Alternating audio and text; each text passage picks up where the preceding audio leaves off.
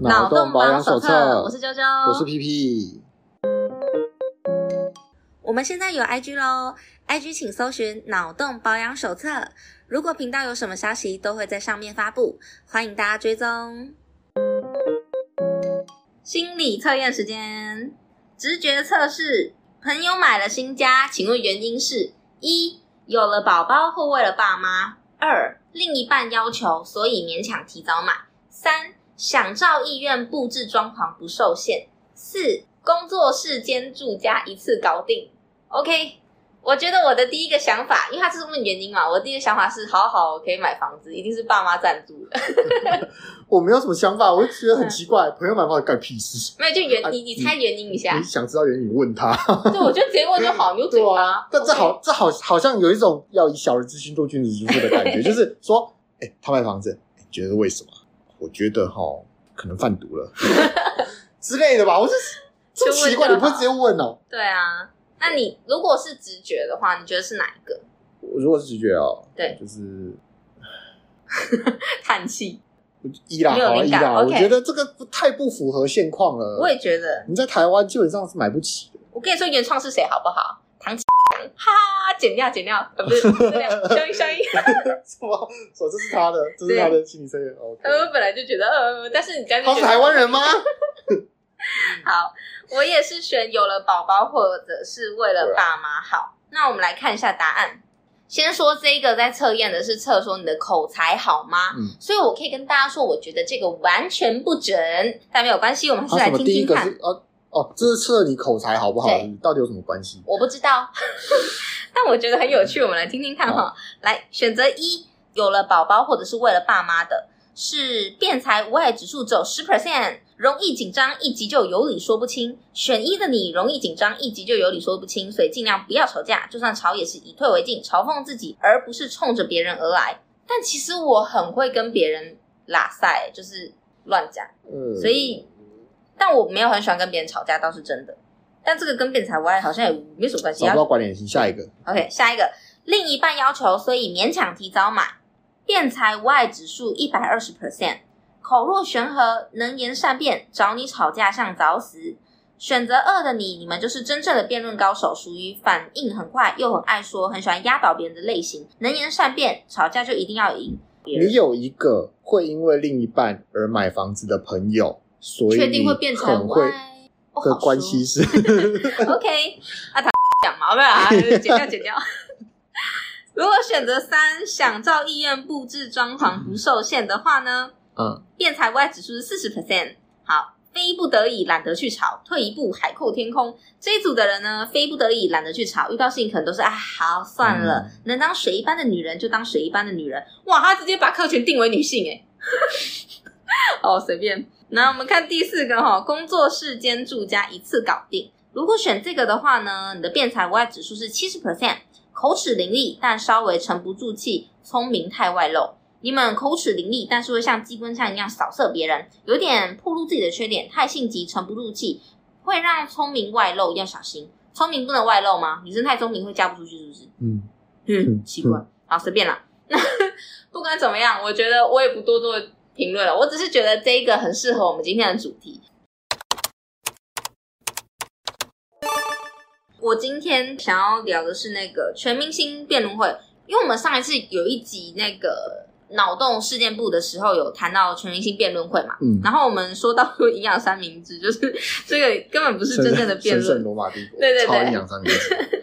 但是呢，我后来就是我去追了两集，因为他有他现在好像出到快十集还是十一集，我有点忘记了。嗯、然后我觉得以娱乐性来看，很好看，还蛮好笑的。对，它是综艺节目。对，它是综艺节目，大家不要把它当成辩论会。那一。那时候、欸、不是，我想真的有人会觉得他们是在辩论吗？呃，可可能有啊，一定有。我跟你说，一定有。这世界上百百种人，但是大部分人应该觉得是娱乐节目吧？我猜。哎、欸，大家如果有什么想法，可以跟我们说。对，好。那其实我们 我们那时候不是有说，他们其实比较像炎上火烤那种类型。他们有一段是炎上火烤，可是我他们有辩论的部分，可是他们的辩论的部分。如果你只看贺龙的话，会觉得怎么还在演上？呃，对对对对对，怎么还在火烤？怎么还在火烤？对，因为我跟你说，就是那时候不是有嗯，应该是说他们的他们的形式，因为我只看了两集，嗯、我真的不确定后面怎么走向。但是他们第一集的时候，对不对？很好笑，他们是让各个参赛者呢，他们就是抽签，因为好像有十八个人，就准备十八个题目，然后抽签，你抽到比较前面号码，你就可以先选一个题目，然后去谈论你的想法。那你可以站正方或反方。然后结束了之后呢，这些所谓的评审老师他们会给你一个分数，例如说你的口才等级是 A、B、C 还是 F 这样。有点像这样，啊、D 跟 E 呢？我不确定有没有 D 跟一我有点忘记了。我不确定，反正就是分分这样，分有有分类型就对了。然后他们那时候评论的时候，我也觉得很好笑，就是我们在评论辩论的时候，通常诶口齿清不清晰、流不流畅，这是一个点嘛，对不对？嗯、但除了以这个以外，他们其实还会评一些很怪的东西，我就觉得台风稳不稳健的。就是我却觉得不是，因为他们评审跟辩论一点关系都没有。是对。那这个部分就会可能有一点像是那种呃，延上感觉。然后第二集的时候，是因为他们有一个飞行评审，飞行评审对，是王思佳。嗯、那王思佳他那时候上来就是有几个人来跟他 battle 这样，那完完全全就是火烤。为什么会觉得完全就是火烤？是因为我们在辩论的时候。大家都知道最低的那几个层次是什么？就是吵架，对，吵架嘛，人身学生吵架，对，人身攻击嘛，攻击你的一些外表啊、外貌啊，然后或者是直接攻击你的态度、反应啊，什么那种。这么说比较好，就是他引用了很多个人经验。哦，还没到那里，还没到那里，因为我跟你说，他们跟王思佳的那一段，对不对？嗯、例如说，那我忘记大天上来跟他说什么，我有点忘记了。但王思佳直接回他是说。我不跟长得比我丑的人吵架，就是直接攻击人。嗯、对啊，就是个人经验啊，就是就人身攻击啦，然后个人经验啊，他很大一部分在这边，就是他其实这个部分就是很中意，他就很对，就是很中意，他就很火烤，所以我就觉得说，嗯，没错，因为我们刚刚说到有一个嘴炮金字塔辩论的，嗯、那。它这个金字塔有分成七层，最底下那一层就是辱骂，哦，脑残，你在嘴炮啊？你妈知道你在这里泼废文吗？好，然后再来再上一层，以人废言，不针对发言内容讨论，是攻击对手的个人特质，例如说学电啊，按学电不要吵这种。塔利班，塔利班，对对对对对，用那个群体，对不对？哦，我看到我们社会的乱象哎，这是台湾乱象金字塔。没错，然后再来是批评语气。不针对发言内容讨论，而是批评对手的语气。你那是什么态度啊？我觉得你口气很差哎、欸。OK，再来是，你有道理就可以口气这么差吗？对对对对对，就是长辈，你知道长辈都还比辱骂好哎、欸，长辈还在上面一点。OK，那再来是反对，反对就还好一点了，就是他至少还会提出他反对的观点，但是他他没办法提供理由支持。就例如说我反对废死，可是为什么呢？再想一下，不知道，不确定，但我不喜欢这样。好，那再来是驳斥哦。等一下，我刚刚没有说反对 face 不好，我只是说就是举个例子，举个例子。好，好了，再来是驳斥。那驳斥的话，就是你除了提出反对的观点之后，还会加上你的理由支持。你会提一些可能不用说到 reference，但是你可能会提出一些你的想法是依据什么东西，或者是什么观点这样。然后再来是反驳原文，这个就更高级了。就是你除了引用对手发言之后，其实你都可以举个例子啊。你刚刚就是反对是啊，呃、我反对 face。那博士的话，可能就是我我反对 face 啊，一命还一命啊。对对对，类似这样，类似这样。对，然后再来是反驳原文，好，引用对手的发言，然后还指出自己不同意的地方。例如说，呃，一命还一命的这个部分。我可能会部分认同，例如说，我觉得有一些东西它必须要付出相应的代价，可是要到一命还一命，我觉得太重了。可能就是你会针对这个原文再去多做一些延伸，然后再来就是反驳主要论点。那这个是最高难度的，就是你要提出理由反驳对方的主要论点。那主要论点就是一个核心的概念，嗯，但是呃，基本上我们现在很多人在讲。一些你的理念的时候，它的主要论点或者它核心概念其实是不稳的，或者是他根本不知道那个是什么，所以有时候就是要到这么高级的地方，可能比较难点。然后我们刚刚很少见到，很少见到，很少见到。然后你基本上如果上什么迪卡、PTT，就可以看到那个快乐全集，就是他们就算用反对观点，对不对？一定都会顺便加一些辱骂、脑残啊，然后或者是说这个学电脑残，就是 通常都会。附加一些这样，对，就大部分都还是在底下的那四层打转，嗯、那这样就有点可惜。对，好，然后除了这个以外呢，我比较说的是为什么会说很像火烤，就是因为大部分都是抓那种个人经验，然后还用那种有点像是辱骂的方式，也不一定辱骂，但就是针对这个人去攻击一些他的点，嗯、所以就会变得说啊，真的很中意，很娱乐，好看好看，对，我推荐大家好看啊。再来就是他们其实后面还是会有真正的辩论的部分，他们规则是一样会分正反方的申论，那正方的第一位辩士会先发言，然后再换反方第一位辩士发言嘛，接着呢。换第二个正方，然后第二个反方，这样，那他们就只有三位，一共就三位，所以第三位就直接结辩了。嗯，每一个结辩的时间、欸、他们不是十八个人，怎么三个人？那现在他们会轮流分三队，分三没有分两队，分两队，但是他们不会说所有人都全上，他们会分不同题目，然后所以可能有板凳球员，对不对？拜托，板凳球员他们超想上场的，这些人他们没有很想上场。他们压力会大死的，因为很难。然后做的时间全部发言时间都是三分钟，然后不可以超过三分三十秒。最后就是那些裁判，就是他们所谓的评审，评审席可能三四位，他们会讲一些他们的评语，然后最后给分数这样。然后我是觉得啦，吼，好看是好看，但是我有一些地方想就是想不透，因为。他找陈芳语，我不是说陈芳语不好，只是他就不是母语人士，他光是要好好的讲话就已经，就是我跟你说，陶晶莹一直说这个节目的重点是要好好说话，但是你找一个非母语人士来，他连好好说话都很难。嗯。我现在不是批评说他不够格，我只是说这样子他在做辩论的时候，他没有办法百分之百的发挥他的那个能力，嗯、那我会觉得有点可惜啊。他在里面就一直被泡啊，对，所以我就觉得很可怜啊。但没有，这就是一个效果、啊，对，但这是效果，所以就是娱乐嘛。你要知道，这样子的有竞赛类型的节目，已经有一部分的艺人不会想上，是没错。然后你要展现自己的实力的节目，又会有另外一部分的人不想上，嗯。那这个节目应该是没有一个大剧本，就是没没有精细的剧本，只有一个大方向，就会有又有一部分人不想上了啊！完了，剩剩下谁想上？他没办法啊，对，辛苦了，尤其只能找这些愿意上节目的人来啊。是，对对，但是虽然刚刚讲了这一些，但我觉得他们还是有蛮多优点。就是这个虽然说是一个综艺节目，嗯，但是我因此看到 PTT 上有一些人会。每一集，因为每一集都会有一些讨论嘛，讨论区，然后这个综合讨论区底下，大家就会稍微讨论一下。嗯，我觉得如果大家愿意讨论，看到这些议题，然后去讨论的话，是很好的一件事情。但是大部分我看到在下面骂的都是，都还是在骂说，哦，评审找的很烂，我就觉得有点可惜。就是、虽然是评审找的很烂嘛，你们说，因为这评审随便找啊，就是没有，你真的找。来评辩论的评审会让这个节目超级无聊，嗯，一定很无聊，因为太专业了，不够重，了解的人太少，能能够了解这么专业的事情的人真的非常的少，对，对吧？所以就像是你今天好，我们今天要谈量子好了，然后你今天去找中研院院士跟你谈量子，还是你要找一个网红，比如说老高。赞哦，赞！来哪一个有收视？哪一个有收视？一定不一定选老高啊？对啊，对啊，哎、但是有的现实啊，有的那个研究人员他们很风趣，哎，就是讲起来很有趣，但是会睡着还是会睡着？有风趣没错，可是你要又风趣又有口碑的人不多啊，因为他那些人平常不会出来讲啊，也是他们就算讲，大家也不会去听啊，因为都是在学、欸、台大有开很多开放式的那种课程，他、嗯、一集大概都是四五十分钟，他都有上传到 YouTube。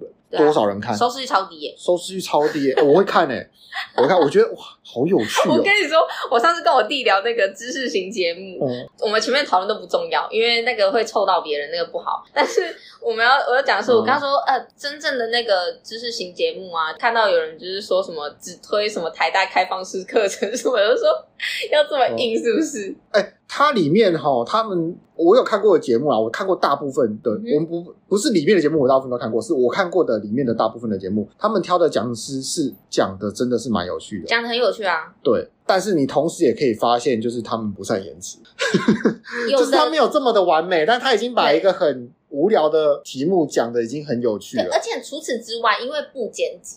剪辑会让整个影片变得更有趣。对，但是因为那个开放式课程，你怎么可能让老师在那边剪辑这些东西？不可能。对，然后你也看得出来，他们都是为了这些东西很准备的。为什么？因为他们有他们有 Q&A 时间。嗯，你就可以看到他们 Q&A 时间的回答有多尴尬。很尬是不是？超他们的 Q&A 跟他们的演讲比起来，Q&A 超尬。哦。哦，就是你可以听得出来，这个人想讲点什么，但他顾虑到懂的人真的没有那么多啊，所以只好 只好保留保留，只好尴尬，让他尬，让他尬。对，所以你这个节目要是请这么专业的人来，就熄火了，对对对，所以就会在娱乐跟那个想要给点什么东西之间要做一点取舍，就最好是给点娱乐就好了。对。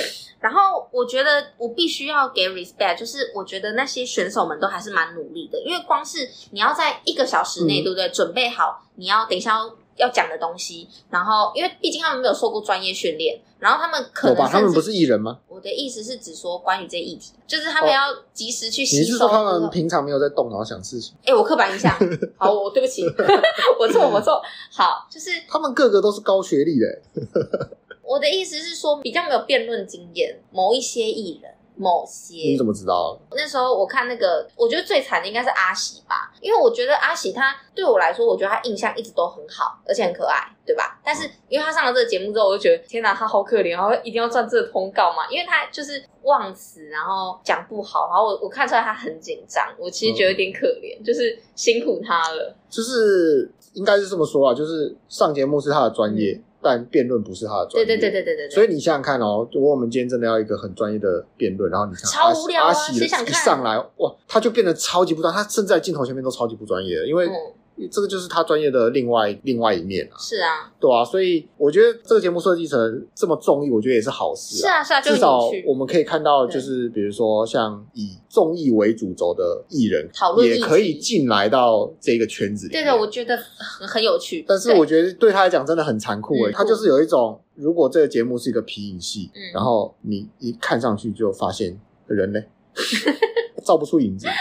之类的那种感觉，嗯、你知道吗？就是我个人基本上知道，就是贺龙高学历啊，黄豪平高学历啊，啊，然后还有那个那个萝莉塔也是，对啊，基本上凯莉，而且他们平常需要想剧本、想笑点，你要想那个 stand up，真的要动脑筋去做各种思维的反转，所以他们平常就是在脑筋是动很快，要不断反转。然后如果有另外一群 不是这么平常就在想事情的人，那嗯。这个反差会非常非常的大，对，里面就会里面就会分三部分啦。嗯、第一部分就是可能他们是不是典型艺人，是那种 YouTuber，嗯、对这一类的，他们可能就像我们刚刚说的这一类。然后另外一部分是一些老派艺人，这些老派艺人他们可能主打的就是或者是演员之类，他们有一些人生历练。有一些智慧，嗯、所以他们讲出来的东西虽然说很个人经历，但是诶听听上去挺有说服力的。所以他们充满了刻板印象，但是听上去挺有说服力的，就是他们会讲一些个人 个人经验。对，我这我感受很深。我们上次分享嘛。对，然后另外的部分可能就是，也许没有那么适合这个节目，可是我看出来他们很努力，来花花水。也没有划水啦，他们已经很努力 来沾沾，对，就是辛苦辛苦，来来垫垫自己的分量。对，所以我就觉得说，毕竟没有受过专业训练，我觉得还是蛮厉害的，值得敬佩。因为至少他们在态度上，他们都很用心跟认真。厉害了，我觉得他们愿意接这通告就不错了。你知道很多人是不敢表达自己的意见的，对啊，怕这怕那，怕被烧什么的。然后说，呃，我参加这个节目，要是我说的不好，我只能哦，那我不要去。对，就是怕会被扣分这样。对啊，对啊。但其实我觉得。你如果很努力的话，不管怎么样，大家会看到，诶，那倒未必。剪辑的魔法师，对啊，剪辑的魔法师啊，难讲，好吧。然后再来就是，因为我们刚刚其实已经讲了一大堆有关于他们的那个缺点，我其实就不太想再讲缺点。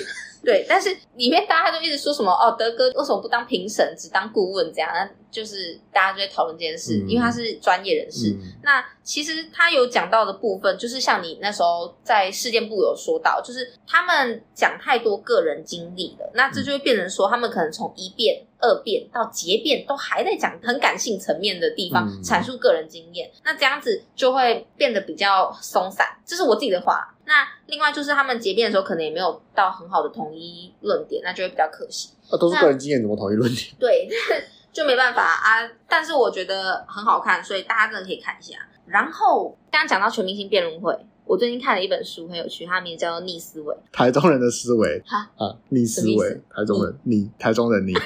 可是现在台中人还会讲逆吗？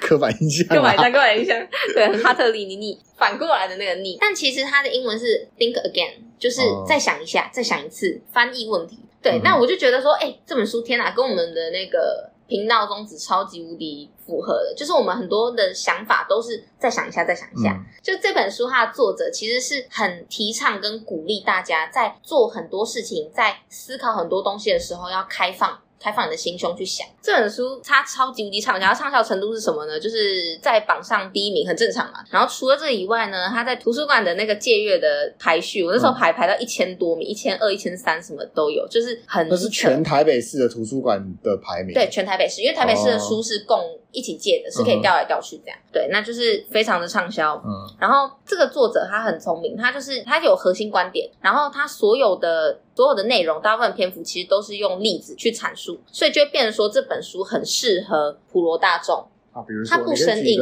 对，我现在要来举例了。轻便的例子。对，轻便的。他一开始在序言的时候，其实就有先聊到。我忘记是加拿大还是美国哪里，反正就是我不知道大家知不知道，有一些消防队，他们不是像我们这种在都市里面帮忙打火的这种救火英雄，他们是森林队，他们是森林消防队，会负责去帮忙灭那种森林大火的。那它里面就提到了一个例子，是其中有一个救火队，他们那时候去灭火的时候，因为火已经烧过来了，大部分的人想到的都是用跑的，嗯，希望可以跑得比火还快，往上爬。爬上一个悬崖，可能就没事了。这样类类类似是这样。那其中有一个人，他当下瞬间就是决定点燃火柴，然后放火把他附近的那个草给烧掉，嗯、就是要把所有的可燃物烧掉。嗯，然后用火来攻火，就是没有可燃物就烧不到他这边了。嗯、他把它烧掉之后，就把自己用那个他身上的布料什么，因为都防火嘛，把自己盖住。嗯、然后最后他就逃过一劫。可是其他人就上升了，就是因此上升。嗯这是一个很悲伤的例子啦，因为这个例子比较极端，因为是在非常极端的情况下，你要立刻做出一个很反逻辑的事情，是很没办法让人相信。这是一个很老的，不见得是一个真的故事，但是我可以确认，如果这是一个真的故事，这是一个很老很老的故事。然后，因为其他人都会觉得说你疯了啊，嗯、你怎么会做这种事情？然后除了这个以外，他还有没有还讲了一个？可是我忘了。可能比较好的例子是黑莓机，就是黑莓机以前是用按键的，嗯嗯、然后反正它就是在说，智慧型手机在上市的时候，那种按键式手机的公司，他们还是坚持觉得按键超棒的，怎么可能有人不想用按键？嗯，然后因此没有去重新思考说，诶，会不会市场他们的口味也许会想要用整个是触控式萤幕的这种产品，嗯、放弃了重新思考的机会。那它其实一直在讲的概念，就有点像是。当我们如果把我们的思维就是关起来，我们停止去再重新思考的时候，社会就不会进步。因为毕竟从以前开始有很多很极端的例子，例如说我们刚刚提到什么什么猎杀女巫啊，然后或者是突然要想什么猎杀女巫，就是把女巫装关进铁笼，然后丢进水里，如果她没被淹死啊，她就是女巫。就是这种，这这是我自己，这，种是我自己例子，因为我想，对，因为我想不起来。作者举什么例子？就是那种很荒唐的，现在想会觉得很荒唐啊！在以前的脑神经科学，他们会觉得说把前额叶切除是好事，嗯嗯、因为这样子这个人就变得很稳定，这人就乖了，对，很乖。但是我们现在会觉得说神经病，他疯了，对不对？所以可以看到说，其实社会不断的进步是透过我们一次一次的反转，或者是我们重新去思考说过去的这些想法有没有问题，才会得以进步。嗯、然后举一个最简单的例子就是。地心说啊，嗯、对，我们以前是觉得是以地球为中心，地动说跟地地心，地心跟地动，对，地心。日心地动跟天动，天动哦，对，对，天天动听起来还蛮好吃的，天动 蛮好吃的。哦，就是啊，对啊，地心说或日心说啦，对，因为以前会觉得说。世界就是绕着地球转，但是后来我们发现，这世界不是绕着你一转，不是绕着地球，是绕着太阳转的，对不对？那其实这个就是要不断的去挑战权威。嗯，这个例子很多啦，比如说像以前，你知道以前孕妇很容易死亡，但是孕妇死亡不是像现在孕妇难产死亡，啊，因为妇产科医生不洗手。对，就是外科医生不洗手。对，我们现在听到都觉得说什么好恶心。他们觉得说你刨越脏，手越脏，沾满鲜血，代表什么？代表你这个人就是哇，你很忙哎，欸，你要开很多刀哎，欸。哎，为什么你要开很多刀？哦，原来你技术好，大家都找你。哇，你真是好棒棒！所以他们不能洗，他们觉得说，就是我保持干净，就是我没事干，我没事干就代表我很烂。好，所以他们不洗手，所以他们会感染。对，因为以前没有微生物啊、细菌、病毒这种概念，对他们没有这个这种想法了。所以作者就提出了，他说这个社会上或者是思维模式有四种角色的模式。嗯，第一个是科学家。就是我们会对任何的工具都维持一个怀疑的态度，然后随时都会去保持这个开放的心胸，一直去怀疑你现在看到的东西，然后不断的更新，这是最好的，就是。在对一些看法去讨论的时候，保持这个是最好的。那第二种的话呢，就是检察官，他会不断的反驳，因为毕竟如果说他的论点错，就代表他输了，嗯，这样是不 OK 的。那再来还有一个是政治家，政治家的话就是他可以对一些没有什么论证的，但是大家都很喜欢的论点去做出维护的这些行为，比如说所以片沾华沙比就消毒杀菌，对对，这种大家喜欢这个这个论点哦。你是酸性的。体质啊，我觉得你要多吃一点碱性的食物。对对对对，然后容易被被蚊子叮之类的这种。对，然后再来最后一个是什么？哎，刚刚我说了，科学家、检察官，嗯、然后政治家，还有一个是啊，传教士。传教士是最讨人厌的。传教士，传教士是最讨人厌的。没有，传传教士也不是讨人厌，应该是说传教士是最给人压迫感的。传教士就是负责把他自己的信念想要传福音给别人的这种人。嗯、那他在他说他在辩论的时候，对不对？为什么传教士会让人感到讨厌？是因为当你带着你的一套福音来跟我讲的时候，就会本能的想要抗拒。嗯，因为我会觉得说你现在想要说服我。你现在想要说服我，我们本能就会想要防御，可能没有办法很开放的去听你的对话。这样，那我整本书看下来之后，因为我觉得这本书很好，大家可以自己去看啦。然后我是觉得说，要保持一个很好的平衡。首先，我们可以用一个感性的态度，或者是例子、个人经验，你去打开你们的对话。针对对话这件事情，就是让人先放开心胸。他的方法很简单，其实就是用问句的方式。你要真心的想要知道，好奇的去询问别人说：“嗯，那你为什么这么想？”但你不能是讽刺，哈，你为什么这么想啊？啊，是哦，你怎么这样想？不是这种，是真心的好奇。例如说，我说我 face，你是好奇说：“诶，那为什么你会这么支持呢？”有点像这样，是开放的这种态度去问，然后。以这种感性的层面，你让这个人放下他的心防之后呢，嗯、我们再去讨论后面的东西，再用理性的方式去讨论，那就没有问题。对啊，然后我自己讲一下我个人的想法，就是其实一开始我们刚开始谈一些议题什么的时候，我有时候我都会觉得说，天哪，我的理念被质疑了。我刚开始我的信念被动摇的时候，我其实很不舒服的。啊，什么时候有没有动摇过吗？有时候会有，但我现在想不起来了，我可能年代久远。说 年代久远。对，就是呃，因为我现在比较不会，就是我现在就会觉得说，哎，你提出一个新观点很有趣，我们来聊聊看。对啊，有新观点才有火花嘛。但以前一开始的时候，我会觉得说，哎，你这样子讲是是觉得我不对，我不好？但是这本书其实作者也有提供，嗯、他就说，你一定要把你的信念，对不对，当成是你的信念，然后你这个人是分开的，嗯、就是你是你，你的信念是你的信念，你的信念被动摇的时候，不代表你这个人被否定了。对啊，不是啊，不是，就是例如说我讲一个我觉得很有趣的东西的时候，然后你跟我说，哎，你可以再想一下哦。可能不是这样哦。你提出这个东西的时候，我以前一开始我的反应会是觉得说，哎，你要跟我吵架吗？不是啊，因为应该是这么说啦，就是我觉得他点应该这么简化会比较好。就是，嗯，就是今天有很多个立场，就像是我们在岩浆上面有很多根柱子，好了，岩浆就是假设现在整片都是岩浆，然后有几根立在岩浆上的柱子，你可以站。嗯那有些柱子比较宽，有些柱子斜的，有些柱子是不规则的。嗯，然后有些人就喜欢在某些柱子或某一个柱子，他觉得说，哦，这柱子最安全，好像心理测验的，我要站那个最正的，对之类的。然后今天别人来说，哎哎，那个柱子搞得感觉不错，比较正，来来试一下好不好？试一下的时候，有些人的态度就是不要，你骗我是不是？过去死这样之类。可是我我觉得说，你遇到不同的。接纳不同的观念，就像是我去这根柱子站站，那不会死，我又不是跌下去，我只是换一个柱子。嗯、就算我整个搬到另外一根柱子了，也没关系啊。嗯啊，就比较舒服嘛。对对，就是这种概念。我觉得应该就是这种概念。对，就是要把你现在所处的情况跟你所站的立场分开。嗯、你所处的情况是什么？在岩浆上。嗯、那你的立场什么？每一根柱子。所以，并不是换一根柱子，你就不是你了。对，也不是说你就是不好，你就是依然身处在这个无间地狱当中。啊，欢迎收听我们之前的别集。然后我觉得我最后再讲一个它里面的那个小插画来做结尾。嗯，它有一个小插画超可爱的，他就写说：第一只鸡说，我有时候真的很讨厌你。然后第二只鸡就跟他说：哦，你讨厌我？有可能你不是讨厌我，而是我说的话让你有了一些投射，所以你才觉得我说出来的话让你觉得很讨厌。然后呢，第一只鸡它就停顿了一下，接着它就说：“我更讨厌你了。”就类似这样。